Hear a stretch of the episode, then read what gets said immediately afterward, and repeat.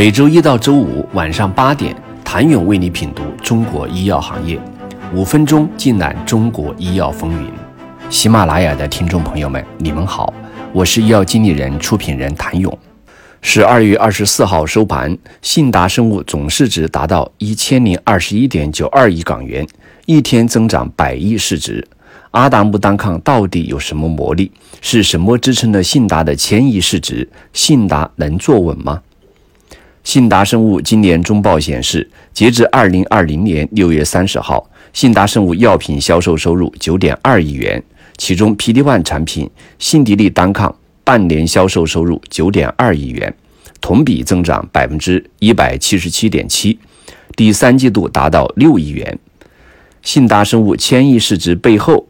，PD One 的价值功不可没。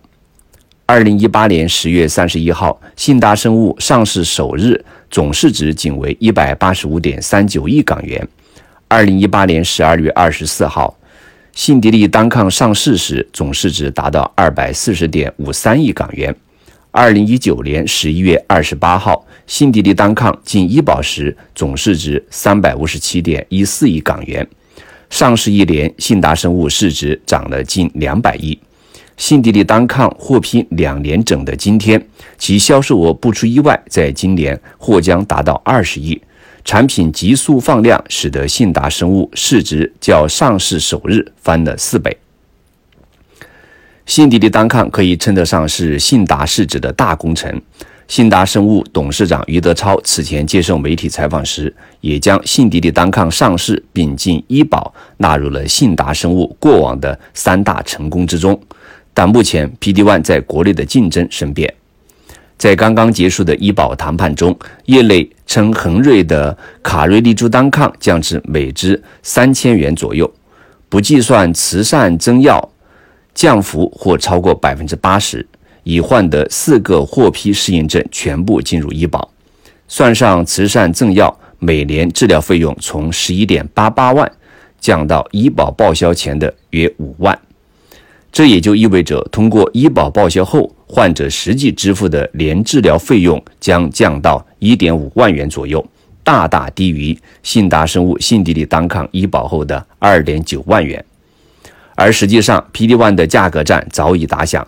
二零一八年，相继进入中国的 K 药与欧药定价几乎仅为美国的一半，在全球范围内都属于低价。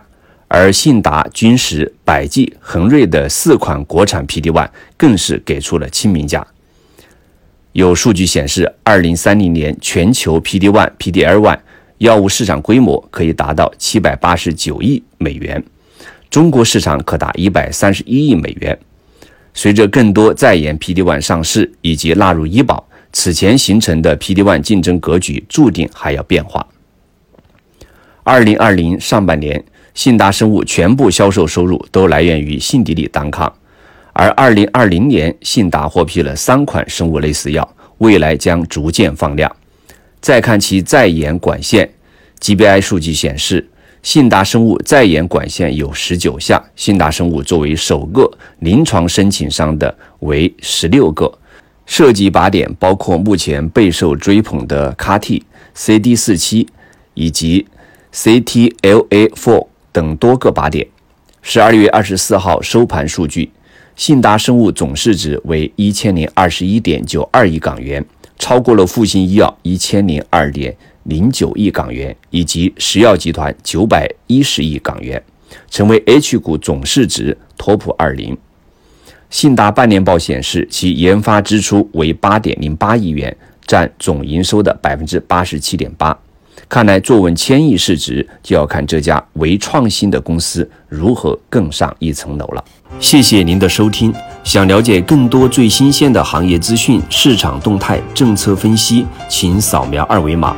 或添加医药经理人微信公众号“医药经理人”，医药行业的新闻与资源中心。我是谭勇，明天见。